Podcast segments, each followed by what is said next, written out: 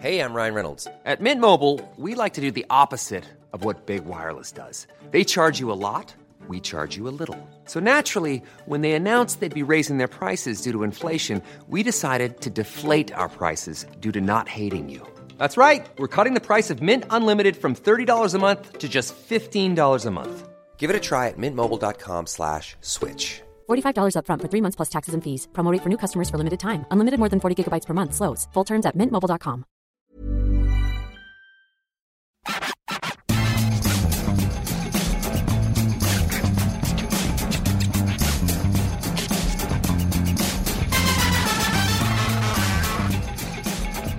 Bonjour à tous et bienvenue dans le FC Stream Team. Je suis Martin Mosnier, journaliste à Eurosport. On m'accompagne aujourd'hui, demain, après-demain, hier et avant-hier. Maxime Dupuis, comment ça va? Ça va Martin?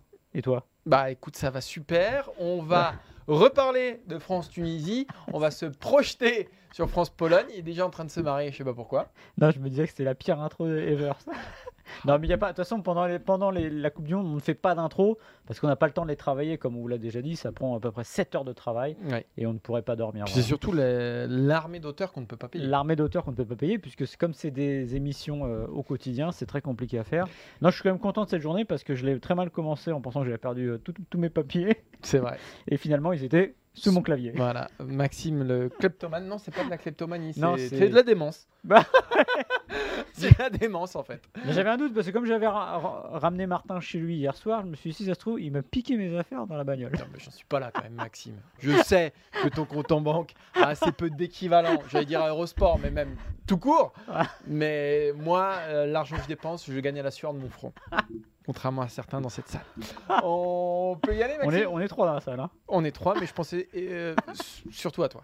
Euh, le sommaire du jour, Eh ben, tu vas nous le donner Le sommaire Allez, du jour, j'y vais. Le sommaire du jour. euh, premier sujet, on parlera. Bah, on ne pensait pas parler de ça, mais finalement, on va parler de la réclamation euh, portée par l'équipe de France auprès de la FIFA après le but refusé à Antoine Griezmann. On va se poser la question suivante est-ce que c'est bien décent Est-ce que c'est bien raisonnable Et pourquoi euh, une telle réclamation? Ensuite, on va conclure le, le premier tour en faisant bah, nos coups de cœur, nos coups de gueule euh, de l'équipe de France. On va en parler pendant quelques minutes. On en a un chacun.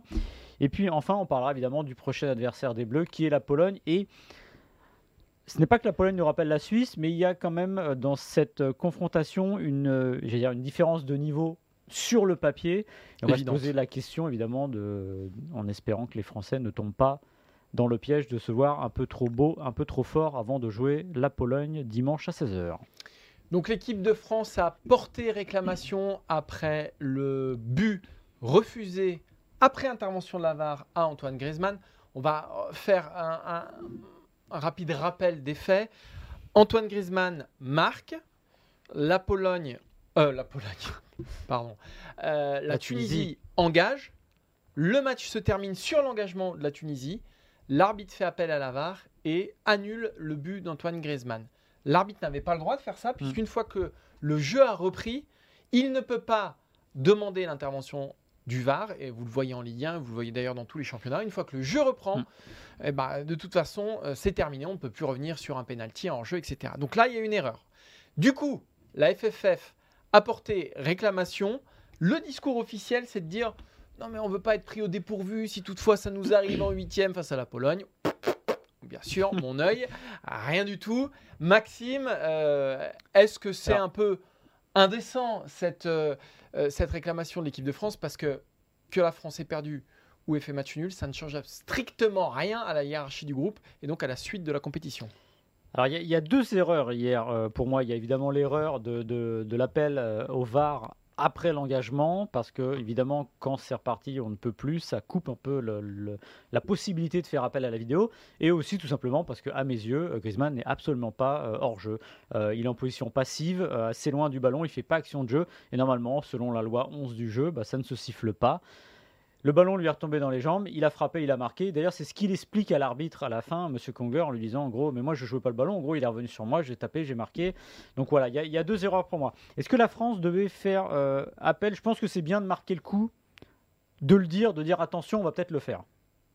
Parce que euh, peut être énervé. Euh, Didier Deschamps a perdu, faut le savoir, euh, mercredi soir, son premier match de poule de sa vie euh, de sélectionneur. Euh, il a peut-être pas envie de le perdre parce qu'on sait que le résultat compte pour lui.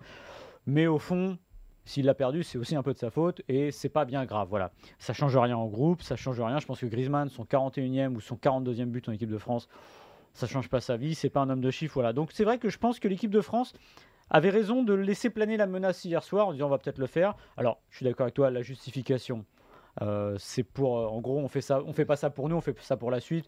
Pour le Non, football. Voilà. Ouais, voilà, c'est un peu, un peu ça. Là, le, le- le grand pénaliste, je pense que j'aurai peut-être l'air malin euh, une fois que ce sera jugé. Je pense que la, la requête a été envoyée. la- ça ne changera rien. Euh, la Tunisie restera sur une victoire. Celui qui va prendre cher, à mon avis, c'est Monsieur l'arbitre qui a des chances de pas revenir parce qu'il a fait une erreur manifeste. Et les gens du VAR aussi, quand même. Et hein. les gens du VAR, parce qu'il faut dire, je pense que ce n'est pas lui qui appelle le VAR. Lui, il a fini. Je pense que c'est dans le camion où on lui dit écoute, euh, Coco, il y a peut-être une erreur, il faut que tu reviennes voir ça. Donc il n'y a rien qui va sur cette histoire. Voilà, donc je pense que l'équipe de France aurait peut-être dû aujourd'hui, parce que faut savoir que la, la plainte a été envoyée, la réclamation, pardon, a été envoyée cet après-midi. Donc ouais, il a fallu dire bon, c'est terminé, je on sais- laisse couler. Oui, je sais pas ce que cherche l'équipe de France. Qu'est-ce qu'elle veut? Euh, un match nul pour les stats, donc pour ne pas avoir effectivement perdu un match. Euh, au fond, c'est un ma- c'est une péripétie, c'est pff, c'est un détail ce qui s'est passé euh, hier dans l'esprit de Didier Deschamps. Et en fait, c'est paradoxal parce qu'il nous dit Mm. en conférence de presse, on peut pas courir plusieurs Mm. lives à la fois. À la fois. Voilà, il s'est passé ce qui s'est passé, c'est pas bien grave. Et derrière, il porte réclamation. Après qu'il ait un discours médiatique et qu'ils disent euh, là et qu'il soit à la limite offensif, je comprends pas ce qui s'est passé, on nous doit des explications, etc. Pourquoi pas poser une réclamation? Il sait qu'en plus elle, elle a assez peu de chances d'aboutir parce qu'il faudrait peut-être finalement si on va au bout du bout Ah du bah bout oui. de la logique, si on va au bout de la logique, euh, la FIFA euh, dit que effectivement le but de Griezmann était valable. Elle, elle accorde ce but. Euh, 24 heures, 48 heures après, peu importe. Et ben pourquoi pas Il, il faudrait faire revenir les joueurs Ah sur oui, le terrain et jouer les dernières secondes parce qu'il y aurait du temps additionnel sans doute avec euh, célébration, etc. Donc allons-y, euh, rejoignons. Non, mais ça c'est impossible. Je pense qu'il y a des Tunisiens qui sont déjà rentrés chez eux parce qu'ils sont éliminés, Ouais. je le rappelle. Enfin, je veux dire, à quoi bon Non, mais la, la victime, ça va être l'arbitre. Voilà, la victime, ce Là, sera l'arbitre. il Et ce qui est parce que- normal. Ouais, il, est fait une sanctionné, erreur, c'est voilà. normal.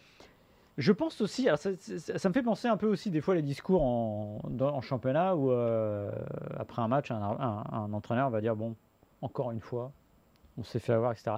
Je pense aussi que c'est peut-être une manière. C'est De- pas perdu, c'est de dire vous voyez les gars, il y a une erreur contre nous déjà. Bon, ce serait bien de pas en faire de voilà. Je pense que c'est juste un petit truc psychologique. Ça va faire un peu de bruit, ça va faire un peu parler. Donc je pense que les arbitres vont, sont évidemment au courant de ce qui s'est passé. Et peut-être que le prochain, bah, inconsciemment, voilà. Je pense que là-dessus, c'est peut-être pas bête, c'est pas perdu. Mais le côté, euh, comment dire, euh, j'allais dire judiciaire de l'affaire, non, mais administratif et tout ça, ouais, c'était pas la peine. Et- Euh, ça change rien. Encore une fois, il passe de la première à la deuxième place. Là, je ne dis pas.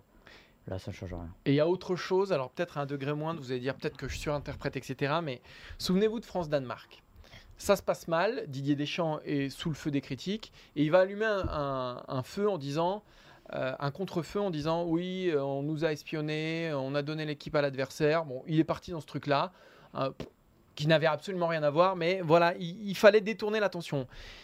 Peut-être que ça, ça participe aussi à ça, et aussi ce qu'il a fait avec Pavard hier, qui n'est pas très clair, ce truc sur l'arbitrage. Voilà, peut-être que ça participe aussi à ce qu'on parle un peu moins euh, bah, de ce qui s'est passé sur le terrain, parce que c'était franchement moche, que Didier Deschamps connaît sa part de responsabilité là-dedans, et que quand même il est très attentif au discours médiatique, et finalement, cette affaire d'arbitrage occupe le terrain médiatique. Ouais. La preuve, hier, c'était en une de plein de sites d'information, euh, dont non, nous c'était en deux. Mais bon, peu importe, ça occupe l'espace médiatique, ça permet de parler un petit peu moins de ce qui s'est passé sur le terrain. Ça peut aussi être une tactique. Ouais, pour Pavard, je suis pas sûr parce que là, ça serait vraiment dur. Mais en tout cas, je pense que ça me paraît plausible euh, de- d'ouvrir un contre-feu.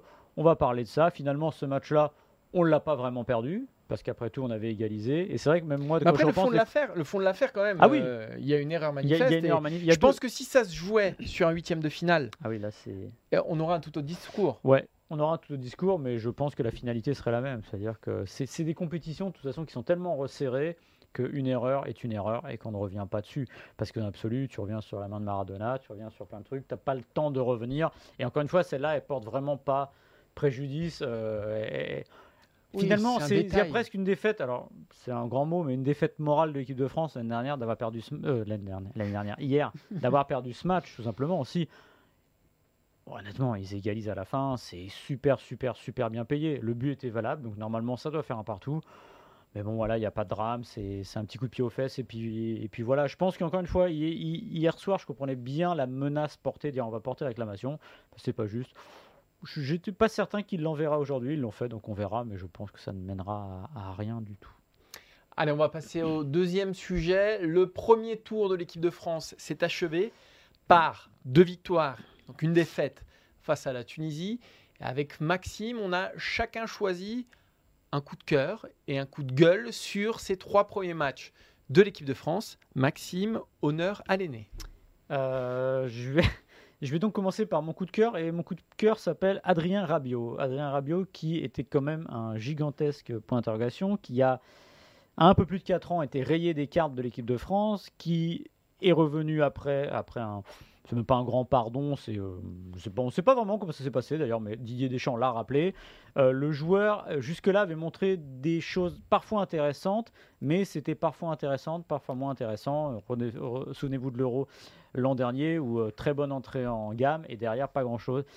Et bien là, je trouve que, eh bien, en l'absence des tauliers Pogba et Kanté, il fait le job et mieux que ça. Il est le Rabiot ou pas loin que j'ai toujours attendu de voir parce que c'est un type qui est bourré de talent. Ça, ça, ça dégouline, ça se voit à 10 km, mais il y a cette forme d'indolence qui n'est pas toujours bien passée. Et là, j'ai l'impression qu'on est quand même sur un joueur. C'est pas devenu un guerrier du jour au lendemain, mais c'est devenu le milieu de terrain qu'on attendait, si bien qu'aujourd'hui, au milieu de terrain, sauf si on compte Griezmann en milieu de terrain, c'est aujourd'hui le meilleur. Et paradoxalement, non pas paradoxalement, j'ai beaucoup aimé aussi son entrée en jeu euh, hier. Voilà, tout simplement contre la Tunisie, l'équipe de France est à la il vient et il fait partie de ces types qui vous changent le visage de l'équipe. Et franchement, on m'aurait dit ça il y a quelques années, j'aurais pas été certain. Maintenant, j'attends encore un peu parce que c'est maintenant qu'on va le voir à l'œuvre. Évidemment, euh, euh, le fait, il jouera pas arrière gauche, donc ça sera déjà bien de le voir dans un match à élimination directe à son poste. Mais en tout cas, j'avoue que je suis très satisfait et plutôt heureux de ce qu'il réussit avec l'équipe de France actuellement. Moi, mon coup de cœur s'appelle euh, Dayo Upamecano. Pourquoi? Parce que c'était le plus gros point d'interrogation de cette équipe de France.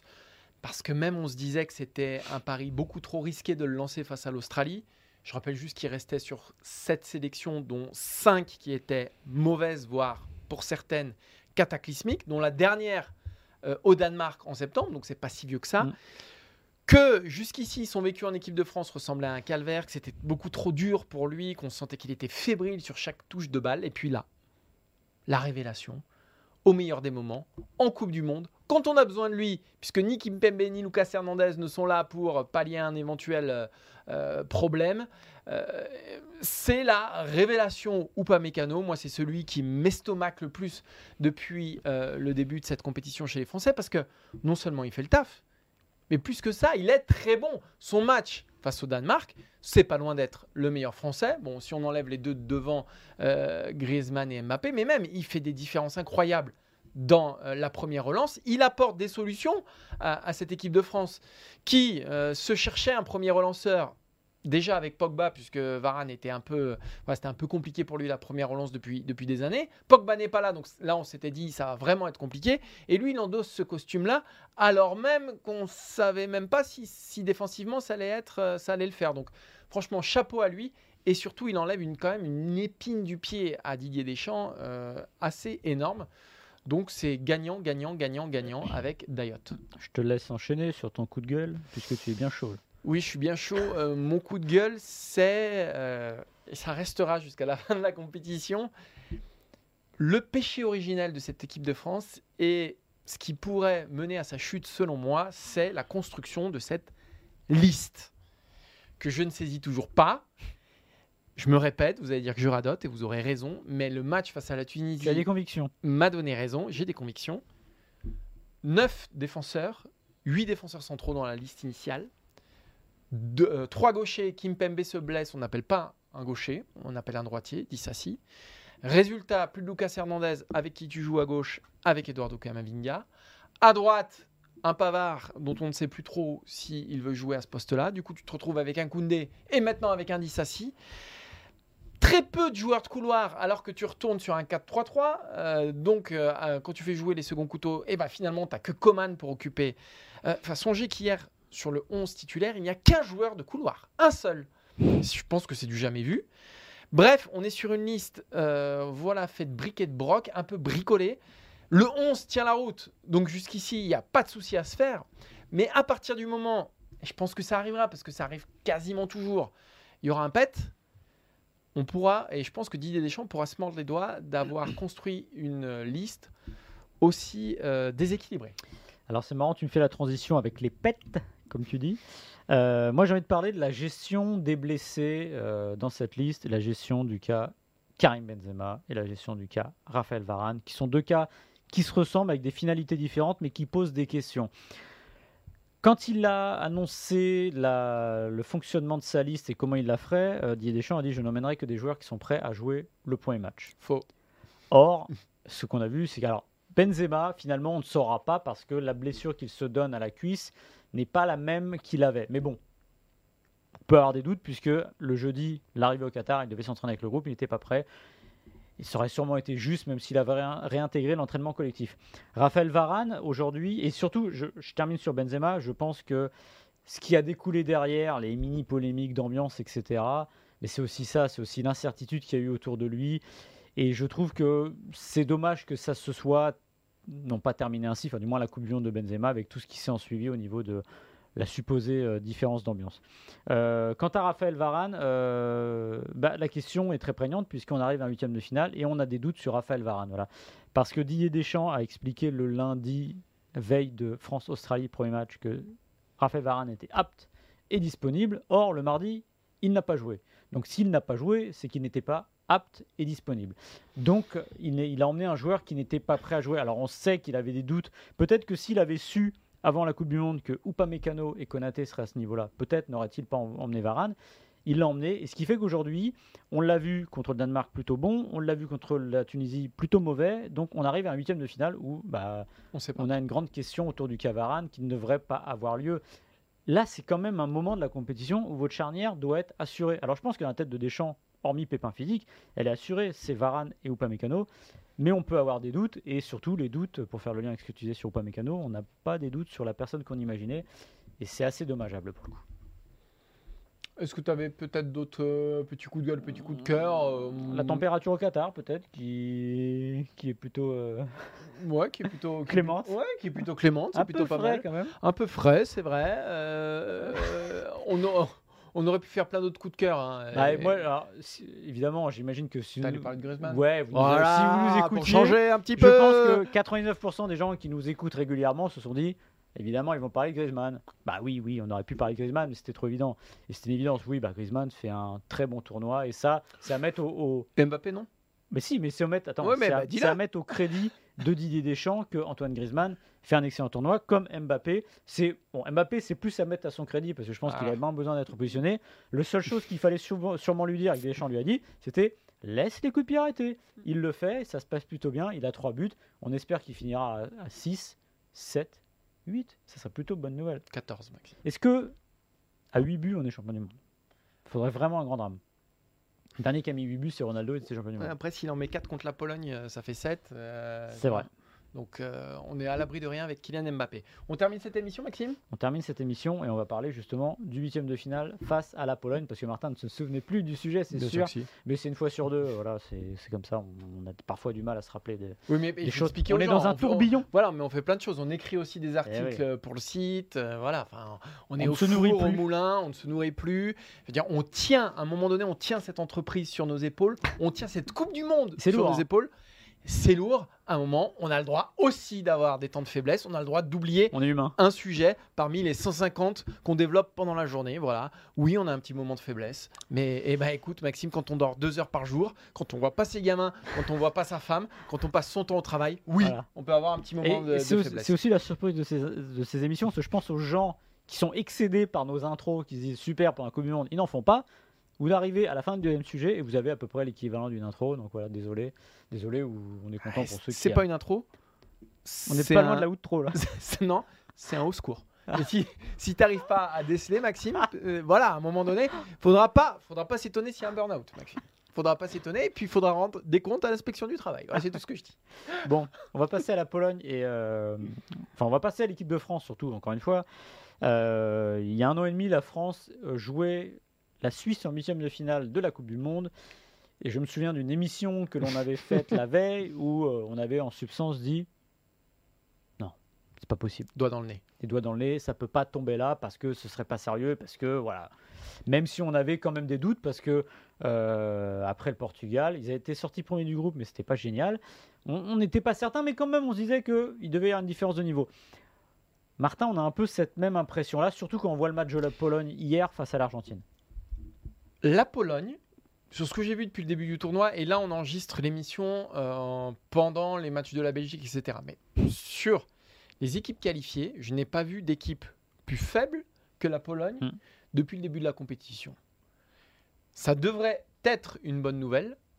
Pour moi, ça ne l'est pas, parce que je suis l'équipe de France depuis suffisamment de temps maintenant pour commencer à connaître les ressorts qui l'animent. Et moi, je sais que cette équipe est plus à l'aise face à des gros que face à des petits. Qu'elle s'est fait sortir face à la Suisse et que trois mois plus tard, elle tapait l'Espagne et la Belgique en finale du Final Four de la Ligue des Nations. Qu'elle était très à l'aise face à l'Allemagne, qu'elle l'était beaucoup moins face à la Hongrie. Euh, voilà, donc euh, au dernier Euro. Donc, ce que je sais, c'est que moi, c'est pas le genre de match que cette équipe de France aime, tout simplement. Prenez même, mais, mais alors ce, ce pas, ce ne sont pas les mêmes joueurs, mais prenez même 2014-2018, 2014 face au Nigeria. Nigeria qui à l'époque, alors Nigeria a déjà eu des grandes, des grandes équipes, mais en 2014 c'était pas une grande équipe du Nigeria à la Coupe du Monde. L'équipe de France termine première de son groupe, elle affronte le Nigeria, mais c'est insoutenable et ça se termine dans la dernière demi-heure grâce à un bon Pogba et une bonne entrée de Griezmann. Mais le match est pourri et tu sens que tu peux passer à la trappe. Quatre ans plus tard, il joue l'Argentine de Messi. euh, c'est la folie, c'est Messi, c'est l'Argentine. Résultat, on a quelque chose qui ressemble à un match référence. L'équipe de France n'aime pas les petites équipes dans, euh, dans ces matchs-là. Donc moi, Maxime, je flippe. Alors, je sais je sais pas, je sais pas si je flippe. Euh, moi, il y a 4 ans, j'étais aussi très content que ce soit l'Argentine parce que, après tout, il fallait savoir de quel bois elle chauffait. Moi, j'ai quand même envie de penser que c'est une équipe qui a appris de ses victoires et ses échecs. L'année dernière, c'est un immense échec. Euh, Est-ce que les Bleus avaient pris la Suisse de haut? Je suis pas certain non plus. Mais en tout cas, peut-être qu'il n'y avait pas le- le- Peut-être que l'engagement. Deschamps l'avait pris de haut. Peut-être voilà, qu'il n'y avait pas l'engagement et l'inquiétude qu'il devrait y avoir pour un match à élimination directe, parce qu'on le rappelle, un match à élimination directe, vous menez 3 à 10 minutes de la fin, c'est pas fini. Euh, et il y a cette évidemment euh, séance des but qui arrive, qui n'est pas toujours euh, au profit du- du- de l'équipe la plus forte techniquement, qui est l'équipe de France. On sait tous les ressorts qu'il y a euh, sur une séance de tir au but. On sait que la Pologne, justement, dès aujourd'hui, s'est entraînée au tir au but, que Chechny euh, est plutôt chaud pour l'instant. Ah ouais, entre Chechny et Lloris, là, on a un peu le- ce qui se fait de mieux, ce qui se fait de pire sur Ouais. les séances de tir au but. hein. Et que ce que j'ai vu euh, de la Pologne hier me fait penser que c'est une équipe qui peut rester longtemps sur son but. Alors hier, ça a fini par casser, mais j'ai l'impression que c'est une équipe qui n'aurait pas de mal à rester sur son but. Euh, Il y a la méfiance. On a eu les joueurs aujourd'hui, euh, Randall Colomwani et Kinsley Coman, qui ont parlé du match et justement de l'inquiétude. Alors ça tournait toujours autour de Lewandowski. Coman qui a dit très justement. euh, bah, Lewandowski, oui, je l'ai vu à l'entraînement, il est très fort, etc. Mais bon, euh, il est à la fin des actions, donc à nous de faire en sorte que le ballon n'arrive pas à lui et on n'aura pas de problème. Il a résumé un peu cette équipe de Pologne qui semble un peu beaucoup dépendante de ce qu'elle a dans les buts aujourd'hui et ce qu'elle a en pointe, c'est-à-dire Lewandowski et euh. Donc je, moi je suis pas, suis pas hyper inquiet parce que j'ai envie de penser que la Suisse est passée par là et qu'ils ne feront pas deux fois la même erreur et qu'ils ne prendront pas de haut cette équipe et qu'encore une fois, si jamais par bonheur il y a 3 à 10 minutes de la fin, on ne se retrouvera pas dans la situation de Bucarest il y a un an et demi. Et la, la- la vraie différence aussi avec la Suisse, c'est qu'à l'Euro 2020 20 ou 21, euh, l'équipe de France était ultra favorite, que tout le monde ne voyait que, qu'ils arrivaient avec le vent dans le dos, que Benzema venait d'arriver, enfin bref, tout était beau, tout était joli, et qu'ils se sont pris un gros taquet dans la tronche. Là, euh, avant la compétition, c'était pas du tout euh, la même dynamique, le Mhm. même environnement autour de cette équipe de France. Donc peut-être qu'elle est un peu plus à l'abri d'un potentiel excès de confiance, même si les deux premiers matchs ont été très aboutis et que je pense que à ce titre, le troisième match ne change rien dans la dynamique. C'est ce qu'on c'est ce qu'on disait hier pour le débrief de France-Tunisie. Donc peut-être qu'il y a ce petit truc-là. Mais moi, je reste quand même persuadé qu'au fond d'elle, l'équipe de France préfère tout de même Mm. jouer des nations plus prestigieuses, oui, plus ouvertes aussi. Euh, ça lui convient mieux. Ça convient mieux à cette équipe de France. La Pologne, j'ai peur qu'on tourne autour du pot et qu'on finisse par euh, tomber dans le pot et qu'on ferme le couvercle sur notre tête. La métaphore était pas géniale, mais je, Eh, suis, non, alors, je suis parti là-dedans. elle était bien partie. Ouais, Et mais. il y a eu une bascule où t'as pas trouvé le terme. Ouais, j'ai pas trouvé le terme. J'y Ouais. suis allé sur le couvercle, c'était pas terrible. Mais bon, vous voyez l'image, quoi. Non, mais c'est sûr, mais en fait, c'est. euh, L'Argentine en quatre- oh, 98.